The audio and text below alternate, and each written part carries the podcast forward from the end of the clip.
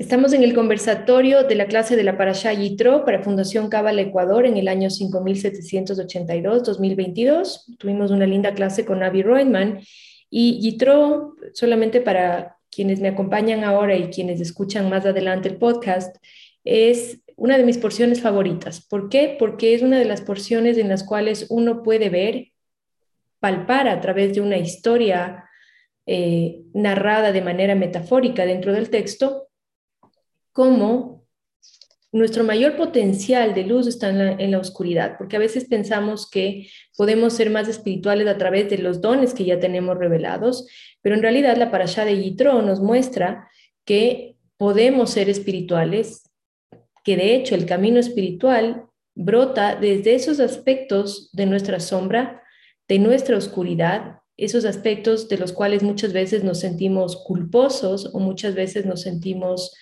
inferiores o perdemos nuestra, nuestra capacidad y nuestra seguridad de merecimiento de las cosas.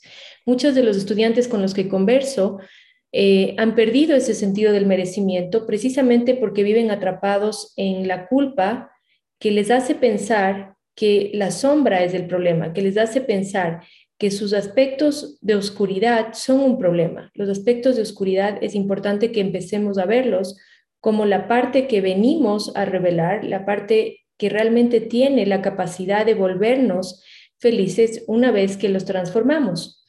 Si yo me quedo atrapado en la culpa de lo que yo he hecho mal, de lo que yo no he sido, de lo que no puedo ser, de lo que me ha faltado o en la victimización, que es la otra cara de la, de la culpa, entonces lo que estoy perdiéndome es la oportunidad de revelar todo mi potencial.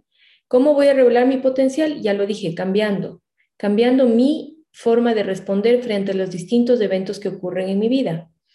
Y una de las formas que nos dijo Avi ahí también, más poderosas de cambiar, es la, la forma en la que nos hablamos a nosotros mismos. Ese diálogo interno que ocurre en nuestra mente son palabras, como él decía en la clase, y luego esas palabras nosotros las alimentamos con una emoción y creamos una realidad que no nos gusta o creamos una realidad que, entre comillas, no esperamos porque lo hacemos de manera inconsciente.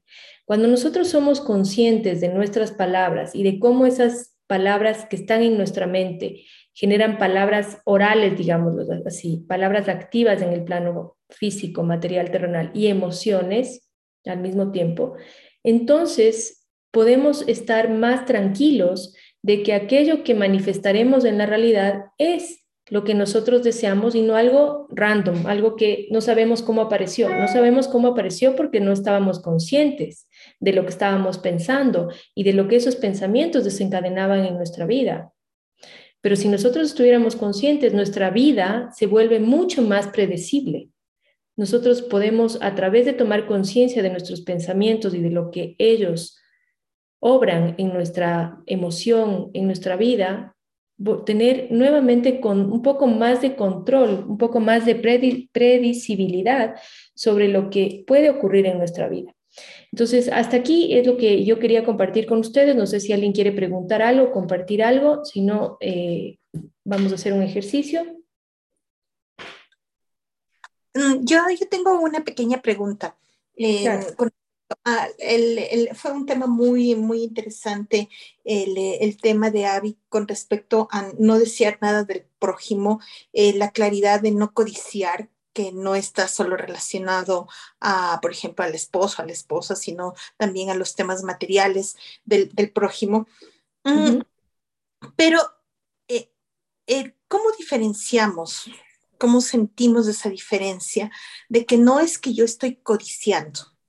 Sino que estoy viéndolo como un ejemplo, estoy viéndolo como unas ganas de decir, ok, tal persona con todo lo que viene trayendo esa situación material, como decía Avi, eh, que hay todo el paquete, ¿verdad?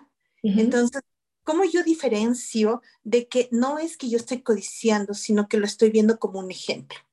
Ya, son dos cosas importantes las que acabas de decir. La primera es que cuando yo codicio lo del otro, lo que estoy haciendo es atraer a mi vida el proceso del otro que está oculto a mis ojos, pero que muchas veces incluye mucho más dolor, mucho más sufrimiento, mucho más desafíos de los que yo mismo atravesé en mi proceso. Entonces, por eso él explicaba, que tiene que ver también con la conversación que tuvimos previa a la grabación de este audio, que las palabras en hebreo tienen un doble significado muchas veces, tienen espejos dentro de sí mismas para interpretar distintas cosas. Entonces, cuando yo deseo lo del prójimo, tengo que saber que estoy deseando todo porque no viene por partecitas, no viene solo lo bueno, viene la carne y el hueso, digámoslo así. Y eso es ya como una primera señal de alarma para nosotros, para volver hacia adentro y agradecer por lo que sí tenemos. ¿Cómo diferenciar? Sencillo.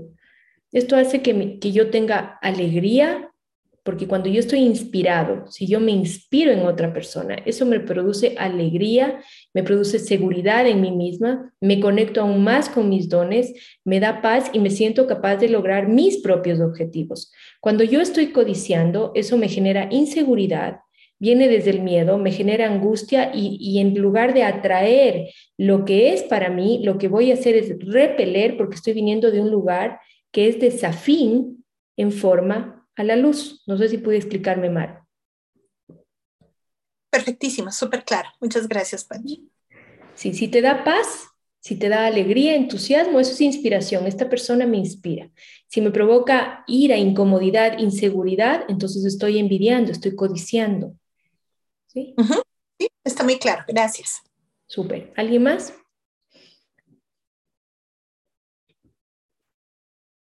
El mejor termómetro, como yo digo siempre, es la paz. Esto me, está generando paz. Estudiar Kabbalah me genera paz, me da seguridad, me da claridad, me da... Sí, ok, entonces el estudio de la Kabbalah me está haciendo bien. Pero si estudiar Kabbalah en cambio me produce inseguridad y eso no es porque la Kabbalah está mal, es porque yo no estoy conectando adecuadamente con la sabiduría, estoy con demasiados filtros mentales todavía, demasiados juicios y cosas que no me permiten recibir la luz plena de la sabiduría. Susi, usted que está por ahí, ¿no quiere preguntar algo, comentar algo? Pati, buenos días. Eh, buenos días con todos. Em, eh, todo estuvo bien.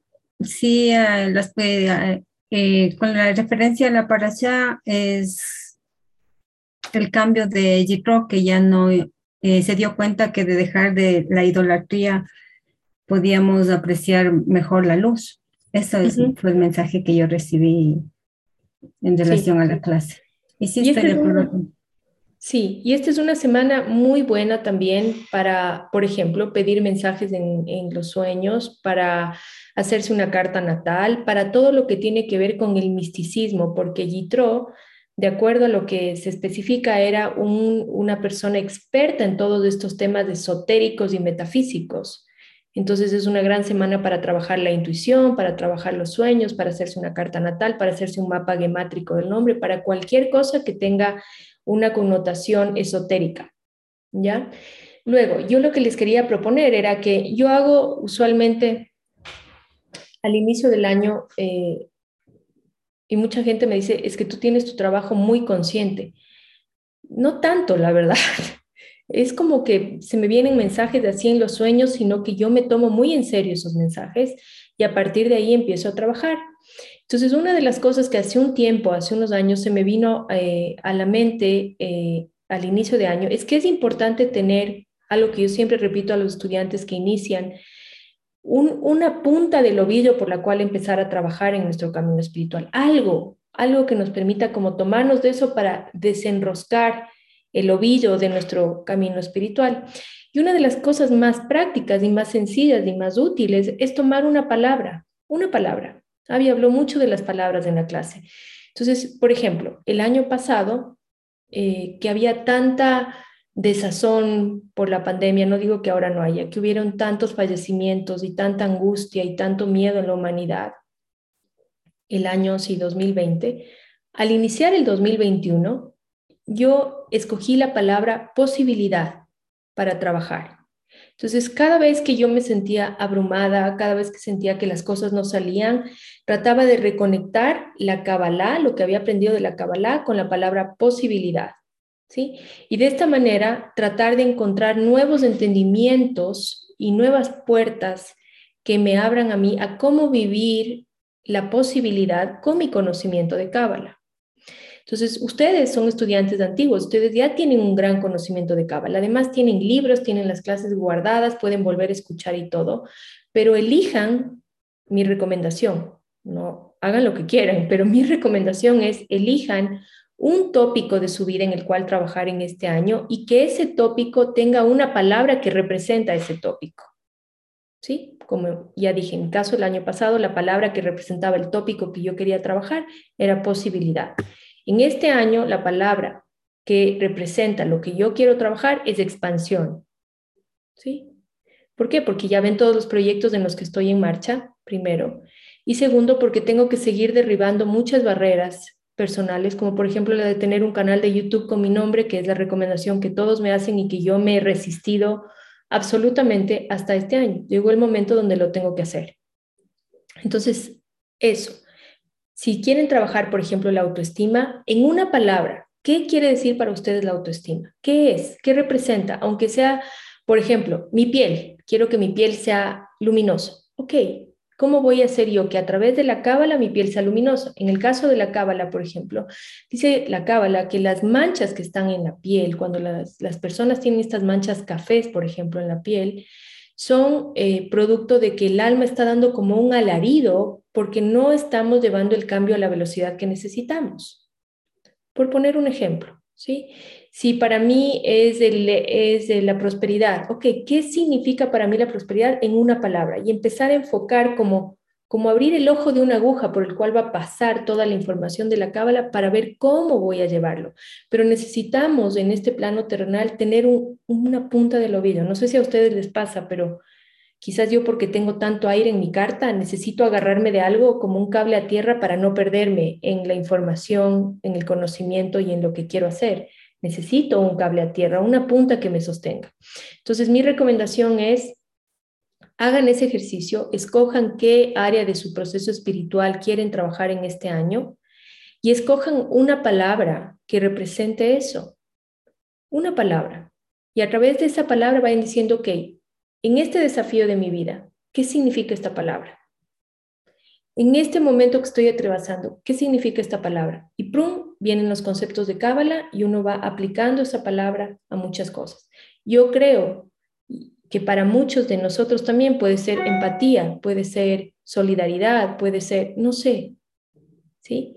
Pero cada vez que nosotros eh, vamos encontrando un nuevo significado a esa palabra que, que decidimos tenerla como ese cable a tierra para nuestro trabajo espiritual, estamos también ayudando a que más personas conecten con ese concepto desde otro lugar. Eso ya lo sabemos, que cuando nosotros hacemos nuestro trabajo espiritual, estamos también creando un impacto en que las demás personas del mundo puedan ir asimilando estos conceptos y viviendo la vida desde un lugar diferente, desde un lugar de paz.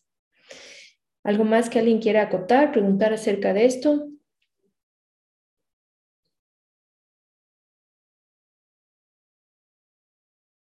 ¿no? Bueno, si no hay más preguntas, entonces muchísimas gracias. Les mando un abrazo muy cariñoso y nos vemos pronto. Gracias.